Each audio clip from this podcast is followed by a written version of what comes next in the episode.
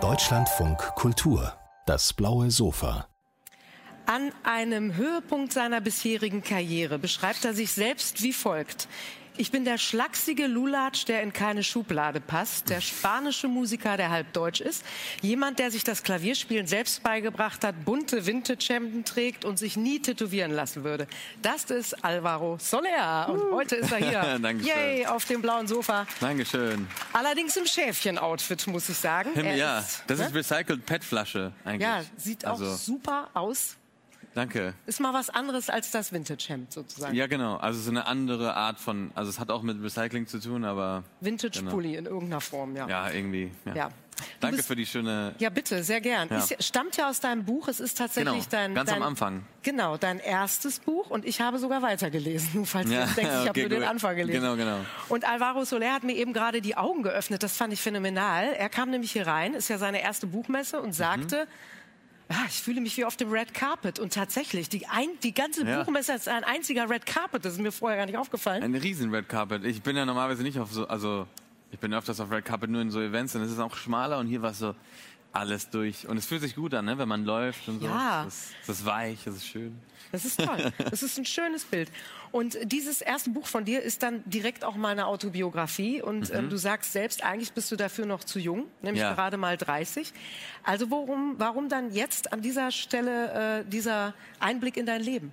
Ich glaube, dass äh, so eine Art Verarbeitung war für mich auch, ähm, um diese ganzen Sachen die passiert sind, äh, sei also von dem ersten Erfolg bis zu den verrückten Momenten, die ich überall erlebt habe, auch in den USA und äh, Italien und so.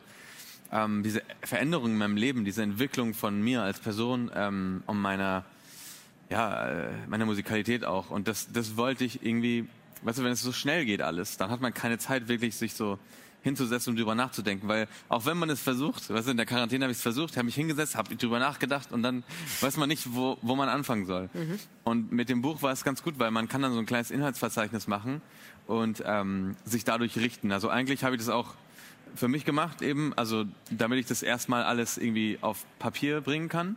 Aber dann hättest du ja auch Tagebuch schreiben können. Warum jetzt dieses ja, Buch für die Öffentlichkeit? Weil, klar, weil dann dachte ich, okay, wenn ich das schon mache, dann wäre es gut, wenn man ähm, weil genau der andere Grund war eben Gespräche auszulösen in Menschen, äh, um äh, Neugier zu sprechen, um äh, Kulturen äh, zu sprechen, vor allem, weil ich, also ich bin in vielen verschiedenen Kulturen aufgewachsen und ähm, in den letzten Jahren habe ich sehr viel mit Menschen darüber geredet, wie wie besonders es ist zu reisen, was man überall lernt. Und ähm, ich, ich frage immer sehr gerne, woher kommst du her? Ne? Von, von wo sind deine Wurzeln? Und, und damit meine ich es total neugierig immer. Und, ähm, und dann entstehen so tolle Gespräche, so, ja, meine Großeltern sind eigentlich von hier und dann haben sie sich da kennengelernt. Und, und deswegen habe ich die Geschichte von meinen Großeltern auch äh, geschildert, um mhm. irgendwie ein bisschen zu verstehen, was alles Teil von mir ist.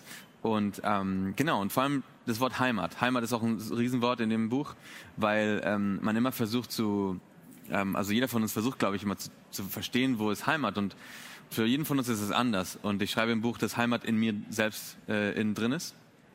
Ähm, und ja, das ist, glaube ich, so eine eigene Entwicklung, die man macht. Und keine Ahnung, es hat mir sehr, sehr viel Spaß gemacht, das, äh, das zu machen. Es ist ein sehr mhm. cooles Projekt. Mhm. Und wie du gerade schon gesagt hast, tatsächlich, äh, du hast wirklich wahnsinnig viel erlebt in den letzten Jahren, aber eben mhm. auch schon als Kind. Du hast die verschiedenen Kulturen angesprochen. Äh, denn wir können ja. das mal kurz Revue passieren lassen, damit alle wissen, was gemeint ist. Gerne. Deine Mutter ist Spanierin, ja. dein Vater ist Deutscher. In Spanien bist du zur Welt gekommen, dann seid ihr nach Japan gezogen, weil mhm. der Papa da einen Job hatte. Genau. Dann ging es wieder zurück nach Spanien. Den ersten Charterfolg hast du dann vor sechs Jahren in Italien gelandet. Und wenn ich, ja. das ist auch der Titel des Buches, diesen Song ausspreche, dann haben sie ihn jetzt auch alle als Ohrwurm, El Mismo Sol. El Mismo Sol, ja. Genau. Sehr gut. Äh, also jetzt lebst du in Berlin und du hast wahnsinnig viele Ortswechsel dementsprechend gehabt und wahnsinnig viele Sprachen gelernt und sie von überall mitgenommen. Und ich fand schön, wie du es formuliert hast. Du hast gesagt, du lernst Sprachen wie einen Song. Mhm. Kannst, kannst du uns diese Lernmethode genauer erklären? Also, genau so. Ich finde, es kommt auch wie früher. Ne? Also früher, als ich klein war, habe ich Englisch, konnte ich nicht so gut Englisch sprechen. Ähm, und ich habe dann aber die englischen Texte mitgesungen und das hat mir total geholfen, ähm, also, also es ins Gehirn reinzubrennen irgendwie. Ne? Und ich habe äh, Cartoon Network geguckt, als ich in Japan war in der Zeit, weil es gab keine spanischen Zeichentrickfilme und so. Und dann ist es eben, also ich motiviere alle Menschen, wenn sie eine Sprache lernen wollen, einfach ähm, erstens natürlich dazu verreisen in das jeweilige Ort, ähm, aber eben auch sich alles von der Kultur äh, beibringen zu lassen. Ähm, und damit meine ich auch, weil Songs, also Songs haben ja eine Sprache, Songs geht aber viel tiefer noch, genauso wie wie die Sprache, äh, linguistische Sprache, nämlich wenn, wenn man Japanisch lernt. Ja? Japanisch ist so kompliziert und so anders, wie, wie wir in Europa denken, dass man eigentlich erstmal... Oh Moment, jetzt oh, ist das Mikrofon, Mikro weg. Ah, ja. jetzt ist es wieder da. Genau, es ist so kompliziert, dass man eigentlich erstmal verstehen muss, wie die Japaner denken, bevor man spricht, weil sonst mhm. macht es gar keinen Sinn. Und dann muss man sich umstellen im Kopf und dann, und dann ist es leichter. Und das meine ich mit Song. Also es ist so eine, man muss es mit Herz machen. Ähm, man muss Bock haben und, äh, und sich öffnen, weißt du? Sich davon berühren lassen wie von Musik. Ja, man muss es spüren, weil wenn man keine Lust auf Sprachen hat, dann, ich meine, wir wissen, jeder von uns, ich habe auch Französisch in der Schule gehabt und ich meine... Hast du nicht so Lust auf? Nee. Warst du nicht so offen für? Okay. Und ja, damals nicht und dann irgendwann später merkt man, ah, ah Wäre gut gewesen, ne? Mhm. Und dann bist du so langsam ins Musikbusiness geraten und das war mhm. natürlich, äh, also es war tatsächlich so mein Empfinden. Ja. Oh, da ist ein Mann, der ist ins Musikbusiness gestolpert und er ist eigentlich immer noch überrascht darüber, dass er so weit gekommen ist. Ja. Liege ich, lieg ich da richtig? Es also, so. also es ist so eine Art, ähm, so eine Kombination aus dem und ähm, und vom Genießen der von, von den ganzen Erfahrungen, die ich gerade alles erlebe. Also ich, ich bin ich habe halt, das Problem bei mir, deswegen bin ich so überrascht gewesen, ist, also Problem, meine Einstellung war immer, ich bin sehr realistisch. Ich, in Spanien gibt es keinen in meinem Umfeld, der Musik macht. Keiner lebt von der Musik. Ich weiß nicht, wie es gehen soll. Ich habe keine, keine, sozusagen keine Vorfahren, keinen, kein, der mich inspirieren kann. Und deswegen habe ich eben äh, Industriedesign studiert, weil ich es auch geliebt habe. Also ich, hab, ich bin sehr kreativ und ich mag einfach alles, was mit Kreativität zu tun hat. Und, ähm, und dann bin ich reingestolpert, weil ich alles weil ich, weil ich jetzt weiß, dass ich alles richtig gemacht habe, dass ich die Musik immer gespürt habe, dass ich Songs geschrieben habe in der richtigen Form, ohne dass mir jemand sagt, äh, es muss so oder so sein. Weil am Ende ist so wie ein Buch schreiben. Wenn du ein Buch schreibst, dann muss es ja vom Herzen kommen. Und es gibt dann nicht falsch oder richtig. Es gibt nicht diesen Weg oder diesen anderen Weg. Und ähm, deswegen, ich bin, ich bin einfach überrascht immer noch, dass man mit spanischer Musik in Ländern spielen kann, wo man kein Spanisch versteht. Das ist, das ist, was mich überrascht. Aber ähm, ja, ich bin sehr dankbar und freue mich einfach, dass ich überhaupt äh, genau Musik machen darf, weil das mein, mein Leben, mein Traum ist. Jetzt ist gerade wieder das Mikro ausgegangen. Ah, jetzt, ah, jetzt ist es aber wieder da. Jetzt wieder weg? Jetzt Aber wieder jetzt da? ist wieder da. Hallo? Im Notfall, wenn du gleich weg bist, dann kommt jemand. Ja. Oh ja. ja. Das, das wäre ja schade, wenn man das nicht hören würde. Das war ich nicht. Das Getreller. Nee. Ähm, dann Ach, würdest du gleich ein Handmikrofon bekommen. Alles gut. Derweil stelle ich noch eine Frage. Mach das. Hast du schon mal vom Impostor-Syndrom gehört? Ähm, ähm, das ist, äh, erklär das mal, ich glaube, ich weiß, ja, was du meinst. Das ist dieses Gefühl, dass man seinen Erfolg gar nicht verdient hat und dass man eigentlich gar nicht toll genug ist, sodass man immer Angst hat, aufzufliegen. Ach so. Und du beschreibst das fast wortwörtlich hier mhm. in, in, dem Buch, weil du dich fragst, bin ich womöglich nicht cool genug für einen Popstar? Weil du, genau. und, und so, so erklärst du das, weil du immer brav bist, immer freundlich, immer zufrieden mit der Familie, mit den Freunden, weil du keine Drogen nimmst, dich nicht tätowieren lässt und weil auch der Hüftschwung nicht klappt. Mhm. Warum diese Selbstzweifel? Nein, das war ja, also das war ja früher so, ne? Also das, das so hast du jetzt gar nicht mehr. Ja, ja, du bist ja noch in den ersten Seiten geblieben. Also. Naja, ich finde, das zieht sich so durch, ehrlich gesagt. Bis ja, nee, hinten. Am Ende ist es, am Ende ist es natürlich schon so. Also ich habe, ähm, das Krasse war, dass ich früher, ich wollte nur so die Entwicklung einfach den Leuten schildern, wie es ist von Anfang an ich war am Keyboard, weißt du, ich war zweite Linie eigentlich und ich habe ähm, ich habe immer geschützt von einem Instrumenten. Ich habe ich habe ich war nie ganz vorne und habe mhm. mit dem Mikro mich bewegt und so. Deswegen war ich sehr unsicher mit dem Tanzen und überhaupt mit mit Stage Präsenz. Ähm, und das kann man aber alles, es kommt alles mit. Weißt du, ich habe ich hab Musik so geliebt, dass ich alles getan habe, dass das alles klappt. Und ähm, auch Interviews geben, also mit Leuten sprechen und sowas, das konnte ich früher nicht so, also ich war eher introvertiert, ich war sehr schüchtern. Ähm, und ich glaube, dass wenn man, weißt du, weil das kann, das kann so rüberkommen, entweder wie du sagst, ähm, so unsicher und so weiter, aber ich glaube auch, eben, das hilft einem selbstbewusster zu sein, weil wenn man, wenn man das hat als Basis, dann kann man nur an sich arbeiten und es verbessern, hm. wobei es andere Leute gibt, der andere Fall ist dann, dass man das gar nicht bemerkt, dass man eigentlich so ist und man denkt, man ist anders und dann fliegt man wirklich auf die Nase, mhm. weil man eigentlich ähm, vergessen hat, wie man wie man eigentlich ist. Also Selbstbewusstsein ist für mich ähm, das Wichtigste auf der ganzen Welt.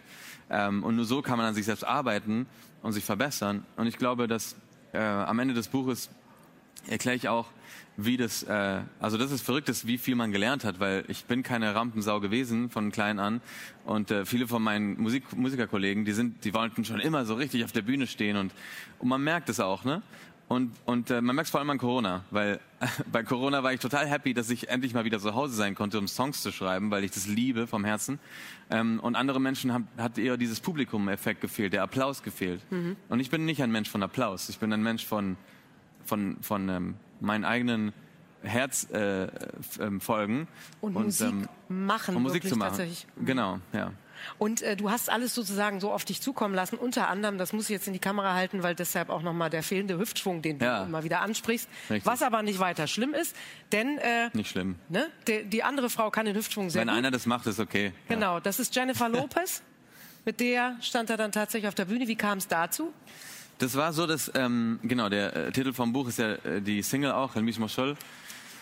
Die Nummer ist so super erfolgreich gewesen in Italien erstmal, was auch total verrückt war, erstmal. Ganz unerwartet äh, in einem Land, äh, wo ich vorher nicht stattgefunden hatte. Mhm. Ich war nur einmal im Urlaub davor da. Und dann ähm, hat einer von ihrem Team den Song gehört äh, im Urlaub und meinte, JLo, du musst den Song machen, der läuft rauf und runter die ganze Zeit im Radio. Und sie so, okay, sie hat es irgendwie dann abgespielt. Sie hat mir später erzählt, dass sie mit ihren Kindern in der Küche war in dem Moment und dass die Kinder angefangen haben zu tanzen. und sie meinte, ey, ich muss das machen. Und dann, äh, für mich war das natürlich unfassbar, ne? Sie dann zu mir mhm. meinte, hey, ich liebe deine Stimme, ich liebe, wie du den Song geschrieben hast. Ähm, ich musste unbedingt den Song mit dir machen. Und ich so, finde ich unfassbar cool, weil wer macht überhaupt sowas, ne? Wer, wer nimmt jemand, der nicht bekannt ist in der Musikwelt und, ähm, und hilft jemand auf dem Weg? Also es gibt äh, wenige Beispiele, mhm. leider, von sowas. Jedes Mal, wenn man eine Kollaboration macht heutzutage, ist es so, dass man immer schaut, ah, hat er, ist es gut für mich, wenn ich mit, der, mit dieser Person eine Kollaboration mache, weil ich dann was auch davon bekomme oder nicht? Und da hat JLo ja eigentlich außer dem Song nicht viel dafür bekommen und äh, eine Umarmung von mir, ein Dankeschön. Dich an die Seite. Genau, meine, meine nicht lockere Hüfte hat sie bekommen. und ähm, ja, und das war dann unfassbar. Dann haben wir in Miami und in Las Vegas zusammen gespielt und das war für mich ja Klimax von dem Moment. Aber das war für mich zu früh, um zu verarbeiten, hm. auf jeden Fall. Hm. Äh, du schreibst stellenweise sehr intim, finde ich. Ähm, hast zugegeben, dass du beim Schreiben manchmal auch geweint hast und dass du daran arbeitest, dich mit allen Gefühlen zu zeigen und sichtbar ja. zu machen, dass das aber natürlich auch immer Gefahren birgt. Also ist die Message des Buches hauptsächlich sei, und das setze ich jetzt extra in Gänsefüßchen, sei einfach du selbst? Ja, genau. Ja, also Genau, ich habe ich habe so ein gutes Beispiel für diese Szene, weil dieser Moment war für mich sehr ähm, sehr sehr wichtig in, in, meinem Leben auch als Person. Also die Musik hat mir sehr viel als Person gegeben auch, nicht nur Erfolg und und und äh, Karriere und Arbeit, sondern auch wirklich ähm, für mich selber und mein Charakter. Weil am Anfang, als es in Italien so erfolgreich war, dachte ich, ich musste, wenn ich so wenn ich Künstler bin, dann vielleicht ich ich muss ich mich irgendwie verkleiden oder ich muss wie Lady Gaga machen. Ich, man muss sich irgendwie so eine, so eine Figur ausdenken, mhm. die man dann ist on stage und dann zu Hause ist man jemand anders. Und bei mir ist es halt eben nicht so gewesen, weil, ähm, weil die, die Leute in Italien mir gesagt haben, hey, irgendwie finde ich es cool, dass du einfach normal bist und dass du keine Tattoos hast und dass du jetzt nicht auf cool machst und rauchen musst und irgendwie so ein, so ein dickes Ding, äh, fette Hose machen musst. Und, äh, und das hat mir dann sehr viel Selbstbewusstsein gegeben, weil dann dachte ich, krass, die Leute glauben an mich genauso wie ich bin und finden das cool. Und das war für mich die, die, das beste Feedback, was ich je haben könnte. Deswegen sei einfach du selbst ist einfach so gesagt. Aber ja. man muss vielleicht manchmal so einen Moment haben, so einen Auslöser, dass, dass, wo du dann in deinem Kopf den Klick machst. Aber eigentlich ist es wirklich so. Wo du überhaupt spürst, wer du bist. Genau, ja. Mhm. Ähm, wie bewerkstelligt man das aber in einem Business wie dem Musikbusiness, wo ja auch deine Tourmanagerin, du zitierst sie hier, manchmal ja. sagt, du darfst ruhig ein bisschen mehr Arschloch sein, Alvaro. Genau. Ähm, ich finde es immer ganz so, also ich habe vorher auch darüber gesprochen, weil sie ist äh, sehr gewöhnt, mit japanischen Bands unterwegs zu sein und da sind so richtig so die, es gibt halt so zwei Typen von, weißt du, ähm, von Künstlern ähm, und, und früher war das ja eher so, wie die Japaner. Das ist so unaccessible. Die sind da oben und es sind so fast so wie Götter und man kann die, man sieht die eigentlich nie auf der Straße, weil es unmöglich ist, weil sie sich entweder so krass tarnen, dass man es nicht sieht. Mhm. Und wenn man auf die Bühne geht, dann machen sie auch keine Fotos mit kein, also niemand, gar keine Autogramme, alles ist super, super äh, distanziert. Mhm. Und ähm, und so bin ich halt nicht. Und äh, ich glaube, dass man muss einen, einen, einen Weg finden. Weißt du, was Erfolg heißt nicht, dass man direkt ähm, ein Arschloch sein muss und ähm, oder gibt dir nicht die Erlaubnis, böse zu sein mit anderen Leuten oder respektlos mit anderen Leuten umzugehen. Ähm, und, aber man muss sich selbst schützen. Das ist, was ich eigentlich damit meine. Dass man eben, wenn man drei Stunden mit Leuten Fotos macht, dass man irgendwann auch auf sich selbst aufpassen muss, weil man muss essen, man muss vielleicht am nächsten Tag weitergehen. Oder und zum Auftritt, der genau. vor einer Stunde war. genau, das passiert dann auch. Aber eigentlich meine ich damit das, dass, äh, dass man schnell, vor allem am Anfang, ne, wenn man halt also stell dir vor, du kriegst einmal diese Chance, alles zu machen, was du eigentlich immer geträumt hast, dann willst du auch alles mitnehmen. Ne? Hm. Und ähm, und dann bist du auch sehr dankbar. Ich war jeder Person, ich bin immer noch jeder Person dankbar, aber ähm, weißt du, das, deswegen, wenn ein Foto kommt, dann natürlich mache ich ein Foto mit dir. Das ist, ich kann nicht Nein sagen, weil ich finde es unfassbar, dass ich überhaupt meinen Job machen kann und deswegen ist es so eine diese, diese Art. Aber natürlich muss man auf sich aufpassen, ja. Aber hast du dann sozusagen in, in, deinem, äh, ähm, in deiner Entourage Leute, die für dich sozusagen die Arschlöcher sind? Weil zum Beispiel könnte es dir ja jetzt hier gut passieren, dass gleich ganz viele Menschen anstehen, weil alle ein Foto mit dir haben. Genau, ja, ja. Dann habe ich meine persönlichen Arschlöcher sozusagen, die dann äh, natürlich nicht, die, ähm, die sind also normalerweise vom Management oder von meinem Team. Ähm, man versucht schon irgendwie so alles irgendwie hinzukriegen. Also es, es ist keiner in meinem Team, der sagt irgendwas, was ich nicht sagen würde. Also eigentlich deswegen ist es so wichtig, dass der Man das Management ähm, eigentlich repräsentativ ist von meinen Werten mhm. und dass es nicht komisch ist, weil sonst äh, das ist sehr schwierig dann. Weil er muss auch in meinem Namen handeln öfters, ne? Er muss halt eben mit Leuten E-Mails sprechen und so weiter. Ja. Also, aber nee, ich meine hier, es wird doch alles cool sein jetzt, oder? Ist doch gut. Nick, nick, nick. ja. Und äh, welche Mittel helfen eigentlich gegens Abnehmen? Weil du beschreibst ja auch eine Szene, du warst in einer Castingshow in Italien in der ja. Jury und da sagst du, wenn man da tatsächlich wohl von jeder Mann und jeder Frau auf der Straße erkannt mhm. wird, da konntest du dein vermeintliches Starallüren verstehen. Was da genau? Also, ich verstehe schon, ich habe dann wirklich verstanden, dass man verrückt werden kann. Also, dass... Ähm weil ich nicht, ähm, also wenn man was bekommt, ne, wenn man, wenn du mir ein Geschenk gibst oder sowas, dann ist es, weil äh, ich davor entweder was Gutes getan habe oder dieser, dieser Energieaustausch, der, der muss stattfinden. Mhm. Ähm, oder so denke ich zumindest, so habe ich das gelernt. Ähm, man macht was, um was zurückzubekommen. Und wenn man aber in so einem, in Italien in der Zeit, das war ja wirklich sehr, sehr, also weil ich einfach überall zu sehen und ich konnte also schwer auf der Straße laufen und jeder hat mir was geschenkt. Und dann hat ähm, in den Restaurants oder äh, bei X-Factor im Backstage, da gab es jede Woche Geschenke in meinem Backstage von den krassesten Schuhen, von äh, Marken und so weiter. Und und irgendwann, und ich habe zu mir gesagt, nein, das, also das ist nicht normal, mhm. dass man Geschenke kriegt. Wieso kriege ich jetzt Geschenke? Nur weil ich Alvaro Soler bin. Ne? Und äh, das ist komisch. Das fühlt sich nicht gut an, weil entweder muss man sich dann, muss man da was zurückgeben und man ist im, in debt, also im, in der Schulde und das, das hasse ich. Also ich, ich zahle das dann lieber, bevor mir jemand was schenkt. Ähm, und ähm, und das, das meine ich damit, dass, dass man das Verhältnis nicht mehr hat von geben und nehmen, mhm. weil man nur nimmt und nur kriegt und nur bekommt, ohne dass man es will. Wobei du dich ja auch gibst, sozusagen in dem Moment, wo ja. du dich auslieferst der Öffentlichkeit, aber das stand für dich nicht in der Relation Nein. wahrscheinlich, ne? Nee, also Genau, viele Leute meinen, nee, na klar, ich werde da überall eingeladen, aber dafür habe ich kein Privatleben. Hm. Natürlich kann man das so ein bisschen ausbalancieren, aber, aber ich finde trotzdem, ist es für mich äh, zu weit gedacht. Hm. Also so bin ich nicht, nee. Und dann hattest du die Phase, wo dir der Vintage-Mob geholfen hat mhm. mit dem du gefeudelt hast beispielsweise. Als mhm, ein gefeudelt, was heißt ge gefeudelt heißt mit dem Wischmob ein wenig den Boden putzen und es war ein Vintage Wischmob von dem Ach so, ja, ja, genau, ja, ja. Rätsel, du hast es selber von geschrieben. Ja, ja, ja, ähm, ich dachte, ich dachte, ich ja. habe das Wort nicht verstanden, ja macht nichts. ist gut, passiert mir auf, ist auf Deutsch. Ja. ja, du hast ja auch viele Sprachen im Kopf, da kann das schon mal vorkommen. Ähm, jedenfalls wollte ich wissen, ist, ist das so ein Moment, wo, wo du äh, dann dementsprechend selber putzt, um wieder runterzukommen? Oder was hilft dir, wenn du merkst, hm, jetzt fliege ich selber gerade ein bisschen hoch? Mm, nein, also ich rufe meine Eltern an oder meine Geschwister. Oder ich muss eigentlich gar nichts machen. Meine Geschwister schreiben mir dann, ey, das letzte Foto, was du gepostet hast, ist richtig kacke. Oder ähm, ähm, wieso, wieso redest du so komisch? Oder wie, keine Ahnung, also so lustige Sachen, die man, also wir sind sehr ironisch auch, ne?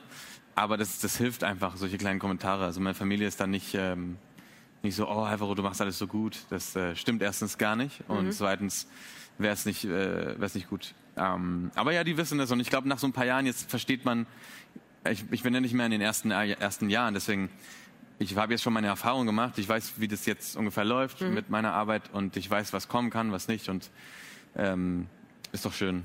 Ich freue mich. Ist doch schön, du freust dich, sagst du jetzt. Und du beschreibst deine Musik als gute Laune Pop zum Mittanzen. Und an einer Stelle befürchtest du mhm. aber, dass es dir vielleicht ein bisschen zu gut geht oder du dich zu viel freust, wie auch immer, weil mhm. du dann Eminem anführst und sagst, der hat seine besten Songs aus Wut und Leid geschrieben. Aber ist es nicht schön, ein mhm. fröhliches, zufriedenes Gemüt zu haben und dementsprechend die passende Musik dazu zu machen?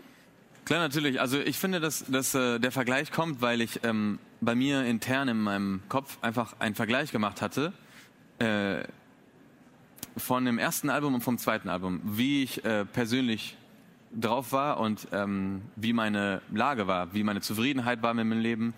Und im ersten Album war ich in einer, also äh, schwierigeren Situation. Also ich hatte, äh, meine Eltern hatten keine Arbeit. Ich hatte auch, also ich habe dann das Studium fertig gemacht, aber ich habe dann als Chauffeur gearbeitet, in, in Messen wie dieser gearbeitet und so weiter.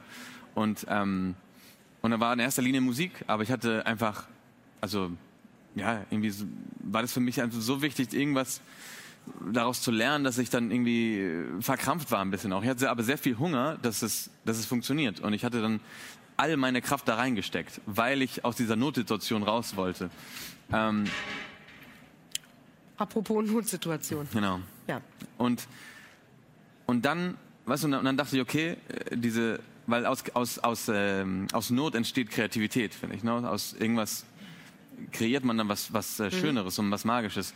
Und dann dachte ich, Mann, wenn ich jetzt in, bei Marte Colores beim zweiten Album, wenn jetzt geht's mir gut, jetzt habe ich so, so einen kleinen Cushion, weißt du, dass ich weiß, ich muss mich, ich muss mir keine Sorgen machen. Und ähm, die Situation hatte ich davor noch nicht. Und ich, deswegen wusste ich nicht, wie ich damit umgehe. Ob ich dann anders schreibe, weil meine Interessen dann andere sind oder meine Probleme anderes sind und vielleicht nicht mehr so, keine Ahnung, nicht so verbunden mit der Realität, ähm, weil es mhm. ein abgefahrenes Leben ist. Und ähm, ich habe dann echt gedacht, war das dann dass ich. Anders? Nee, es war nicht anders, weil, ähm, weil ich trotzdem identifizieren konnte, dass was ich schreibe vom Herzen kommt und nicht von irgendwo anders. Und das, das habe ich dann sehr happy gemacht, weil äh, ich dann, ich dachte, okay, gut, ich kann weitermachen, alles gut. Und zwar genau so. Ja. Und du kannst ja deine Prominenz auch für gute Dinge nutzen. Du engagierst ja. dich zum Beispiel für das Kinderhilfswerk World Vision. Mhm.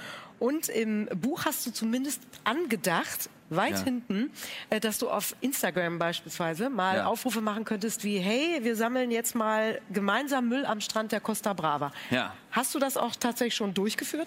Ich habe den, also das erste habe ich noch alleine gemacht. Ähm, das war ganz spontan in Italien. Ich war, ich hatte da so eine Fernsehshow und ähm, wir haben da gespielt und davor ähm, hatte ich so ein paar Stunden frei, wir gegessen im Restaurant und dann gab es einen Strand und dann bin ich rumgelaufen und habe sehr viel Plastik gesehen und dann habe ich das direkt eingesammelt und dann lustigerweise gab es aber Leute, die mich erkannt hatten und sind zu mir gekommen und dann meinen, hey, komm, wir, wir helfen dir und so und dann haben sie mir geholfen, die Plastikstücke nochmal zu entsorgen und so. Also es hat sich schon so ergeben ein bisschen, aber ich habe noch keine Zeit, das jetzt durchzuführen. Ich wollte es ein bisschen, weil es gibt so viele Sachen, die man macht, so Meet and Greets und sowas, damit wenn man sich irgendwie kennenlernt und wenn man Zeit hat zusammen und ähm, ich finde, wenn man sowas ähm, ich finde es manchmal komisch, dass man einfach vor dem Konzert vor so einer Leinwand dann so ein Foto macht. Ich finde es echt geiler, wenn man, was so rausgeht und mit den Leuten wirklich was, also mit euch wirklich was, was Cooles machen kann, wie eben Plastik einräumen oder was auch immer uns einfällt mhm. und was Nützliches machen können. Weil ich glaube, dann, dann hat es eine viel bessere und größere Bedeutung noch. Mhm. Wenn du jetzt mit 30 hier sitzt und eben dieses erste Buch vorstellst, mhm. hast du das Gefühl, du musst dringend noch weitere schreiben? Nein. Nein? Ich habe es jetzt gemacht. Ach echt? Eins und, dann keins mehr? Genau, also mal gucken. Also das ist bis jetzt ist es, ist es äh, so wie es ist und ähm, mein Leben entwickelt sich weiter. Ich wusste ja vor sechs Jahren gar nicht, dass ich überhaupt heute hier sein würde. Deswegen es geht sehr schnell. Und ähm, ich freue mich immer auf, also auf das Buch habe ich mich mega gefreut, weil es halt wieder was anderes ist und Abwechslung liebe ich auch innerhalb meines Jobs. Und ähm, mal gucken. Also ich glaube, mal gucken, was das nächste ist. Ähm, erstens habe ich, ein, also ich habe ja einen Disney-Film synchronisiert jetzt. Ähm, das kommt am 24. November raus. Mhm. Kann ich euch allen empfehlen. Wenn ihr Disney mögt, Disney-Filme, Encanto, 24. November. Und ich bin äh, Camilo, so ein ganz kleiner äh, Kolumbianer. Super cool. Mhm, mhm, mhm. Und was bedeutet dir persönlich Literatur? Uff, also Literatur ist für mich vor allem also ich finde vor allem das Format der Literatur, ähm, ich verbinde es immer direkt mit, dem, mit einem physischen Buch. Also so, ich kann, also wahrscheinlich gibt es so Stände von Kindle und so Sachen, aber Ich kann das gar nicht, weil ich finde. Du brauchst das haptische. Ich brauche das, genau, wirklich. Das haptische ist für mich total wichtig. Ich finde, Bücher sind ähm, vererbbar und man kann Leuten was, was mitgeben. Also ich finde es cool, wenn meine Mutter mir manchmal ein, ein, Buch schenkt oder irgendjemand, viele Freunde haben mir ein Buch geschenkt, weil sie mir mal zugehört haben und meinen, Herr, ich glaube, du solltest dieses Buch lesen. Mhm. Und für mich ist Literatur eben ähm, eine Lehre, ähm, die Neugier, die man hat, weiter auszutoben. Verbindung durch Menschen wieder mhm. und äh, eine sehr intime Verbindung. Ich liebe es, wenn, wenn Leute, also diese zwei Bücher, die ich geschenkt bekommen habe von Freunden, da, also ich werde immer mich daran erinnern, dass sie mir das geschenkt haben, weil es einfach so eine schöne, was ist, es ist besser, als wenn man sagt, hey, ich gebe dir eine Umarmung oder ähm, ich will, dass dir gut geht. Es ist so eine, so eine Message, so eine, so eine krasse Botschaft und äh, und Bücher machen das, ne? Das ist absurd. Welche zwei Bücher waren das? Also welche Message trägst du dann dementsprechend mit dir, nachdem du sie gelesen hast? Also eins war Homo sapiens mhm. und das andere war ähm, auf Spanisch äh, Secreto de la Asertividad. Also es ist so das, äh, ähm, wie erzählt man das auf Deutsch? Kompliziert. Auf jeden Fall ist es, es redet darüber, äh, davon, dass man, also über die verschiedenen Formate von Liebe mhm. und ähm, wie man sich äh, dem Ganzen anpassen kann. Das ist sehr sehr ja. hu. Wenn du jetzt mal ganz hu so in die Zukunft blickst, also du, du, du, wirkst jetzt so wie jemand, der doch gerne eher so im Hier und Jetzt ist, ne? Nach dem mhm. Motto, mal gucken, was kommt, jetzt bin ich hier. Naja, beides. Beides? Gut, dann gehen wir mal in die Zukunft. Wenn äh, andere, wie gesagt, schreiben dann doch eher mit 60 erst die Autobiografie. Wenn du jetzt 60 bist, was soll bis dahin passiert sein? Was wären noch so die großen mhm. Wünsche? Also Familie auf jeden Fall. Mhm. Das ist ein persönlicher Wunsch. Ähm, ich will auch, ähm, ich, werde, ich werde mir als Ziel setzen, weil damals, als ich in Barcelona war, habe ich mich alleine gefühlt in der Musik. Ich glaube, also da gab es einfach keinen, der in der Songwriting-Branche oder Musikbranche aktiv war. Und es hat mich. Ähm, in ganz Barcelona. In ganz Barcelona. Ja, ja, es ist so. Alle sind in Madrid, alle sind irgendwo anders, weil es wurde irgendwann so, so geplant. Und ich finde es schade, so eine Stadt, die so inspirierend ist und die Architektur hat, Gaudí, dann war Salvador Dalí, unfass, äh, Miró, unfassbare Künstler gibt es in Spanien und in, vor allem in Barcelona, dass, dass es schade fand, dass es, dass es nicht so stattgefunden hatte in dieser Musikwelt bei mir. Und dann musste ich weggehen von Barcelona nach Berlin, damit meine Karriere erfolgreich ist. Und ähm, mein Plan ist es, ähm, die ganzen, die Musikindustrie nach Barcelona zu bringen, ah. um die Inspiration von der Stadt auszunutzen und ähm, also von dem zu profitieren, meine ich, ähm, um davon einfach das Beste rauszuholen. Mhm. Ähm, weil ich finde es echt schade. Es ist so eine, also es inspiriert so sehr und ähm, es gibt so viele Anblicken natürlich in der Stadt, aber aber das ist mein, mein Ziel, dass man eben dort ein Produktionsstudio hat, wo, wo man Songs schreiben kann für andere Künstler auch, dass ich dann mehr zu Hause sein kann für meine Family. Ähm, solche Sachen. Mhm. Für deine Family, die dann da auch dann noch kommt. Ja, genau. Also, genau. Ja, ist, du hast ja gesagt bis 60. Ja. Richtig, richtig. Da kann auch einiges passieren. Ja. ja, wir danken dir in jedem Fall, dass du heute hier bist. Wünschen dir dann ganz viel Spaß und weiter Erfolg bei allem, was du dir als Ziel setzt. Und jetzt Dankeschön. dann erstmal viel Spaß beim Fotomachen, ne? Würde ich sagen. Ja, viel Spaß. Okay. Dankeschön, Alvaro Danke Soler. Dir.